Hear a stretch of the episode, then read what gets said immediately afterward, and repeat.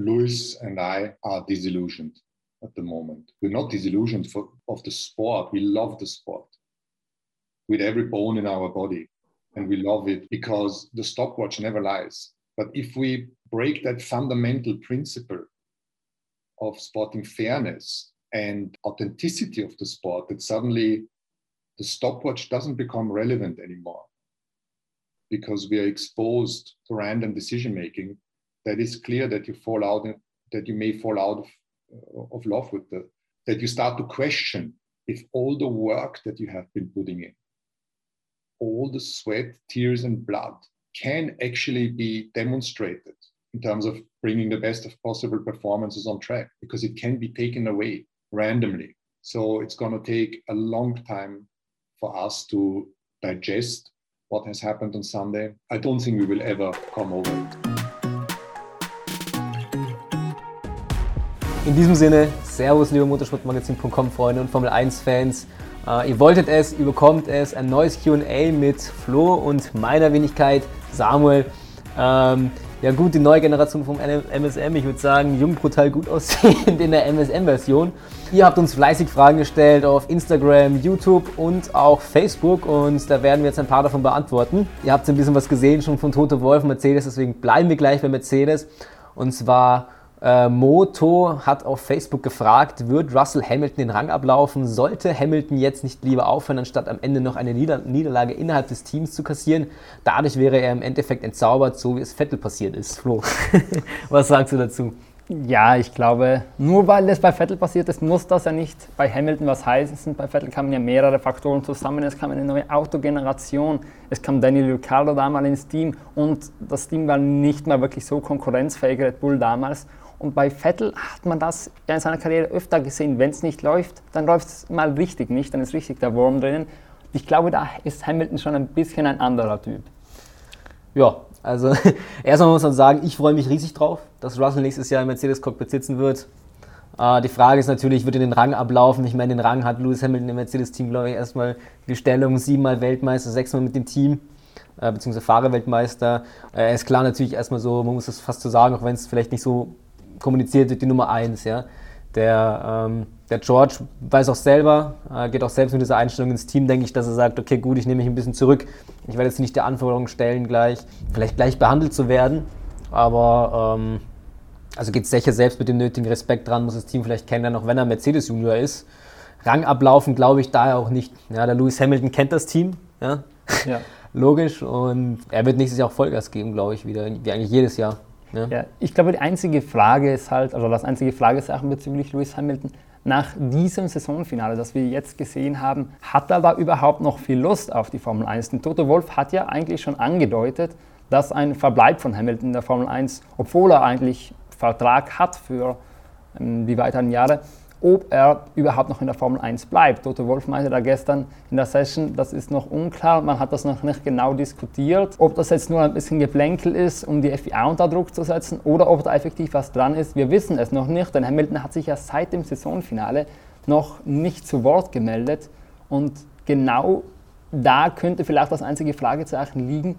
Ansonsten glaube ich, wenn Hamilton weitermacht, wenn er weiterhin motiviert ist, in der Formel 1 zu bleiben, wird er in der Anfangszeit mal dem Russell schon was aufdrücken und ihm einige Hausaufgaben mitnehmen, mitgeben. Denn Russell ja, hat tolle Leistungen gezeigt bei Williams, er hatte aber auch durchaus seine Schwächephasen mal drinnen.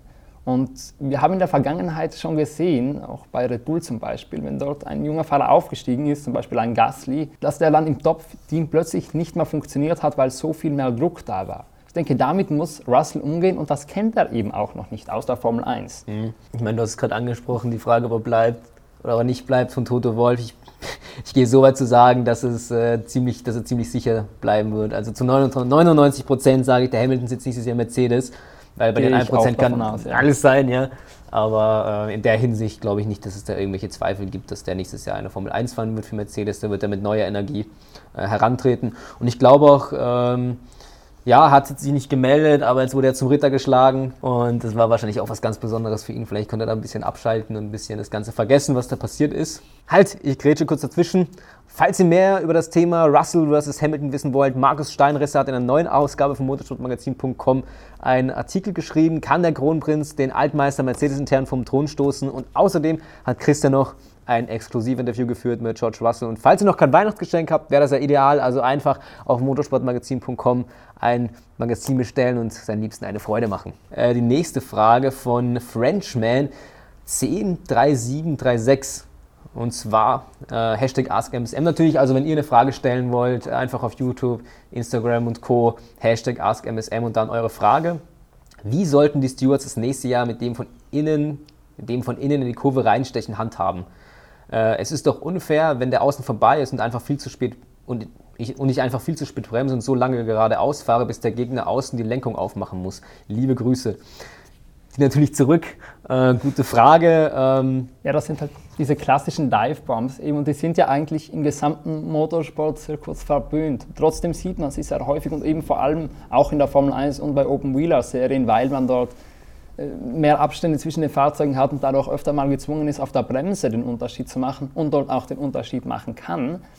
Aber ich glaube, worauf der User hier anspricht, sind das sind so Situationen wie jetzt in Abu Dhabi, erste Runde, oder dann auch in Sao Paulo natürlich. Und ich denke, die FIA ist schon gezwungen, in der Zukunft da ein bisschen, ein bisschen ein härteres Maß anzulegen. Denn wir haben es ja auch gesehen, auf Dauer kann das nicht gut gehen. Denn Sao Paulo hat äh, Verstappen extrem spät gebremst.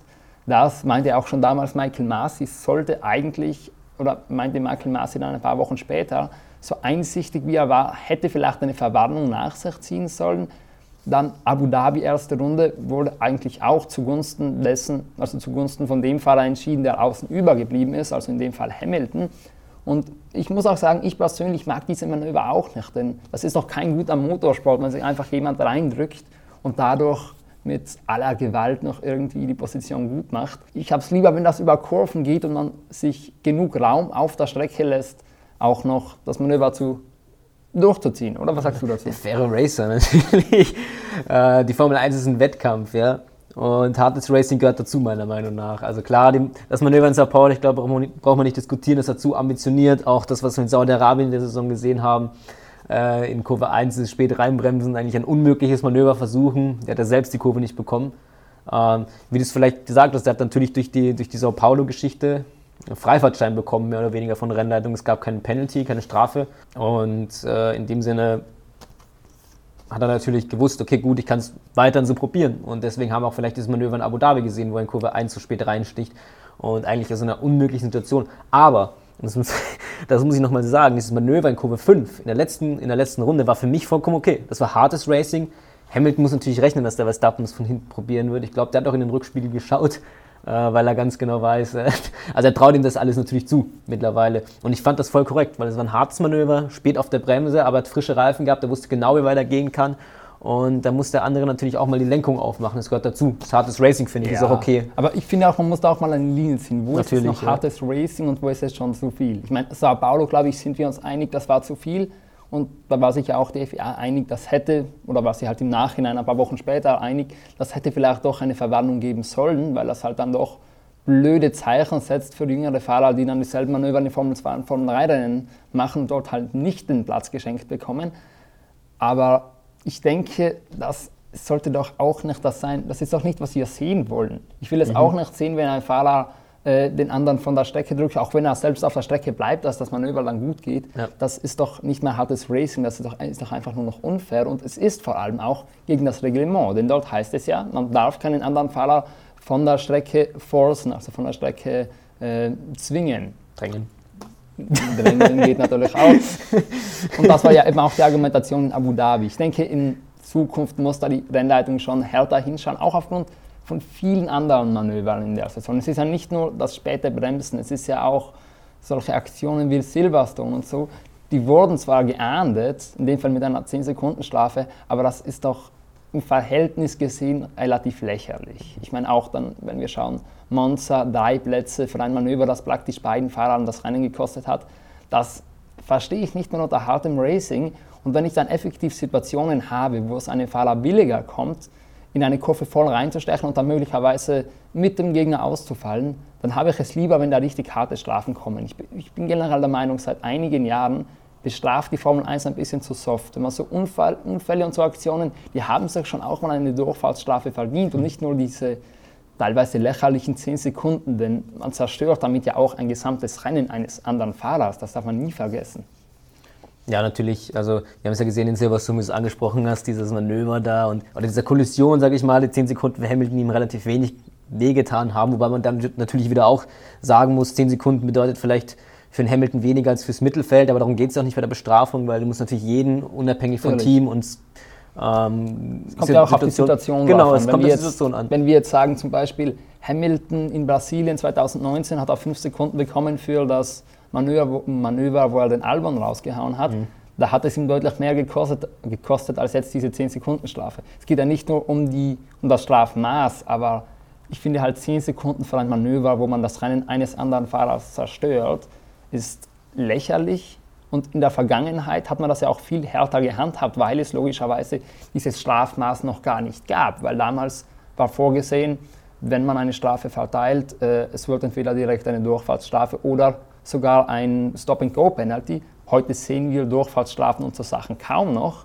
Es gibt relativ harte Strafen auch für technische Vergehen, aber was auf der Strecke passiert, wird sehr milde gehandhabt mit diesen 5 und 10 Sekunden Strafen. Ich finde, da sollte man mal echt eine Linie ziehen. Ja, Linie ist immer, das stimmt schon, Linie ist immer ein bisschen schwierig, finde ich. Weil halt jede Situation so individuell ist und irgendeine Partei wird sich immer ungerecht behandelt, ja, ungerecht behandelt fühlen. Natürlich, aber ich, und, ich meine, man ähm, muss halt mal ärger durchgreifen. Dann sieht man so eine Eskalation, wie wir es in diesem mhm. WM-Kampf gesehen haben, halt nicht mehr in dieser Art und Weise. Man sieht nicht mehr, dass ein Verstappen es darauf anlegt zu kollidieren. Ich unterstelle ihm das jetzt einfach mal, wie ich schon mal in einem Stream gemacht habe, denn ich bin der Meinung, das hat er getan, mehrmals. Und ich finde, sowas will ich nicht nochmal sehen, auch wenn der WM-Kampf an sich, ich glaube, da sind wir uns einig, mhm. ziemlich cool war. Man sollte bisschen, doch mal ne? härter losbleiben. ein bisschen, ziemlich cool. Natürlich, ja, aber ähm, da sehe ich voll. Also so ein bisschen auf Alonso also wie, ein bisschen, wie Fernando Alonso da sagt, wie, wie, wie im Fußball, ja, wenn dann im Elfer ein Foul passiert, dann gibt es einen Elfmeter. das ist auch eine harte Strafe, da muss man härter durchgreifen. Stimmt schon, man braucht schon eine Linie. Das stimmt schon. Also ein bisschen hart. Ich meine, Michael Masi ist noch nicht so lang im Amt. Okay, gut, jetzt wird er viel kritisiert. Ähm, beziehungsweise die Stewards dann, ist eine Frage des Stewards. Aber das sind dann, dann ja auch Strafe andere gibt. Situationen, genau, voll. für die er jetzt in erster Linie kritisiert wird im ja, Moment. Das sind jetzt einer. Wenn es um die Strafen geht, gut, Stewards, sollte man vielleicht mehr darauf ein, sollten wir dann schon, denke ich auch, teilweise härtere Strafen verteilen. Das stimmt schon, dass da manche Situationen ein bisschen komisch waren. Es gab Situationen, wo es keine Strafen gab, dann gab es Situationen, wo es wieder ähm, härtere Strafen gab. Ich kann mich erinnern, was, was, mir ziemlich krass im Kopf geblieben ist dieses Jahr ist Spielberg. Ich weiß nicht, ob es das erste oder das zweite Rennen war, wo dann 5000 Autos irgendwann von der Strecke gedrängt wurden und jeder dann äh, 5 Sekunden Strafen bekommen. Ja? Und wenn du dir überlegst, dieses Manöver in, in Silverstone war dann auch 10 Sekunden, also eigentlich fast nur das Doppelte. Aber gut, das ist wieder ein ganz anderes Thema. Ähm, gehen wir jetzt zu einem noch ganz anderen Thema, weg von Chaos, Kollision, Strafen, falsch oder richtig. Ähm, Scuferia oder Scuferia hat uns nämlich gefragt auch, sollte die Formel 1 einen Anreiz schaffen, dass der Formel 2 Champion in der Formel 1 in der nächsten Saison direkt ein Stammcockpit bekommt? Ja, vielleicht eine Prämie von 5 bis 10 Millionen Dollar auf das Budget Cap oder dergleichen. Das wäre für die Teams doch interessant, denn es darf nicht sein, dass äh, der F2-Meister wie De Vries oder Piastri kein äh, Cockpit bekommen, aber schwächere, schwächere Fahrer wie Joe oder Latifi schon, nur weil sie Geld haben. Ja. Ähm, da muss die Formel 1 ihre besten Talente aus der F2 eben selber mit Geld unterstützen. Sie bewirbt ihre eigenen Nachwuchsserien im Rahmenprogramm auch nicht mit, auch mit Stars of Tomorrow. Ja. Dann sollte man nicht die jeweiligen Meister versauern lassen. Was sagst du? Ja, ich meine, es ist nun mal die Wahrheit in der Formel 1. Es geht um Geld in einer Linie. Ich glaube, die Prämien würde in dem Sinne, ich glaube, wie, wie sich Kufaria in dem Fall gedacht hat, nicht so viel bringen, denn der Budget Cap, da sind ja schon einige Teams deutlich darunter. Die würden dann nichts davon haben. Da müsste man eventuell schon direkt Geld reinspucken, Voll. dass diese Fahrer auch äh, ihren Einsatz bekommen würden. Aber man muss halt auch unterscheiden. Ein Formel-2-Meister ist nicht immer gleich stark. Wenn jetzt jemand zum Beispiel in seiner vierten, fünften Saison Formel 2 Meister wird, wie das beim Julian Palmer der Fall war, dann ist das nicht unbedingt ein Zeichen dafür, dass er Formel 1-Niveau hat. Mhm. Wenn allerdings jemand in seiner ersten Saison wie Piastri in diesem Jahr, der sehr stark gefahren ist. Also nochmal in dem Sinne ein Applaus von mir, ja. ja. Aber wenn ich den Satz zu Ende bringen darf, wenn jetzt nochmal jemand wie Piastri ist, dann sollte er natürlich ein Cockpit bekommen, aber es ist nun mal die Wahrheit in der Formel 1, dass es da höhere Mächte gibt, die, äh, dass das Geld regiert, das wissen wir alle. Und am Ende des Tages kommt es eben auch darauf an. Ich glaube nicht, dass man mit so einer Prämie da viel hervorlocken könnte. Wie gesagt, weil schon mal einige Teams gar nicht am Budget Cap operieren mhm. können. Und zweitens dann auch, für wen gibt man jetzt diese Prämien aus? Für den besten Rookie der Saison, das kann sein, dass das jemand vollkommen unspektakuläres ist, der Siebter wird. Oder jeweils für den Meister, wo es auch sein kann, dass das jemand ist, der in seiner fünften Saison in der Formel 2 herumkurft und eigentlich jetzt nicht unbedingt Formel 1 Niveau hat. Ich meine, De Vries wird hier genannt, der mhm. war auch in seiner dritten Saison erst. Da kann man auch die Frage stellen, hat er nicht eigentlich schon seine großen Chancen hinter sich gelassen? Denn der ist nicht ein, ich glaube, da lehne ich mich nicht so weit aus dem Fenster, wenn ich sage, der ist nicht ein Talent aus dem, auf dem Niveau von Leclerc oder Verstappen. Mhm. Und am Ende des Tages haben es die ja auch geschafft. Also ich, ich glaube, der Ansatz ist gut, dass man, dass man mal schauen soll, die Fahrer in die Formel 1 zu bekommen und da auch Anreise schaffen soll. Aber ich glaube nicht, dass das mit so einer Prämie funktionieren würde. Ja, also ich meine, da sind wir uns einig. Also, dass das Formel 1-Talent oder mehr Formel 1-Talent aus der Formel 2 ein Cockpit bekommen sollten in der Formel 1, das stimmt auf jeden Fall. Also, da bin ich komplett äh, mit Scuferia, weil im Prinzip ähm, mit Piastri da, das ist ein Riesentalent, das da so ein bisschen, ich will nicht sagen versauert. Äh, nächstes Jahr wird es ein neuer Versuch gestartet auf dem Formel 1 Cockpit und ich bin mir ziemlich sicher, dass er die Chance dazu hat. Aber ähm, ich, ich finde, wie gesagt, das muss man natürlich, wie auch du sagst, differenzierter angehen. Formel, 1, Formel 2 Champion bedeutet nicht gleich Formel 1 Niveau oder Formel genau. 1, ähm, sagen wir mal, die Fähigkeit dazu, in der Formel 1 auch dasselbe abzuliefern, ja, auch weil es komplett andere Autos dann am Ende des Tages sind. Aber ähm, die Budget Cap, das ist natürlich die Frage, ja, die 5 bis 10 Millionen Dollar. Ich, ob das so viel Sinn macht, das, das frage ich mich auch auf die Budget Gap, weil wie du sagst, ja, so Haas oder Williams, die werden wahrscheinlich nicht am Budget Gap operieren können und die Teams, die es können, wie jetzt wahrscheinlich auch McLaren, die wollen es zumindest oder Mercedes und Co., ähm, die holen sich nicht die ja. Rookies aus der Formel 2 und setzen genau. sie ins Stammcockpit. Beziehungsweise nur selten. Und wenn, dann mhm. muss das ein echtes Talent sein. Also ja. wie ein Norris zum Beispiel. Aber es kann in dem Fall ja auch sein, ein Piastri zum Beispiel, er kriegt deshalb kein Cockpit in der Formel 1, weil Alpine kein zweites Team hat. Mhm. Und weil sie in ihrem Stammteam mit Ocon und Alonso schon die Verträge alle abgeschlossen haben und der vollkommen überraschend, muss man auch sagen, so stark dahergefahren ist. Deshalb, ich glaube, theoretisch ja, würde es, muss man die Anreize schaffen. Praktisch, ich weiß nicht, wie das funktionieren soll. Ja, es wird auf jeden Fall in der Formel 1 diskutiert. Also es, es ist ein Thema. Also wie man das mit dem Nachwuchs macht, ist auf jeden Fall etwas, was äh, in den Köpfen ist. Ähm, der Person im Fahrerlager. Also ähm, da darf man gespannt sein, dass dann in Zukunft noch was passiert, ob das da irgendwelche äh, Regelungen geben wird. Äh, gut, in diesem Sinne, das waren eure Fragen an uns. Ja, es werden noch ein paar äh, QAs oder werden euch noch mit ein paar QAs versorgen in der Winterpause, äh, bis es dann nächstes Jahr wieder ordentlich losgeht. Ähm, natürlich nicht vergessen, wenn ihr keine Videos verpassen wollt und da werden wie gesagt welche kommen, dann auf jeden Fall diesen geilen Kanal abonnieren. ich habe es getan, Flo hat es getan. Olli hat es getan. ähm, also abonnieren, Abo-Glocke aktivieren, kommentieren. Ähm, bis zum nächsten Mal.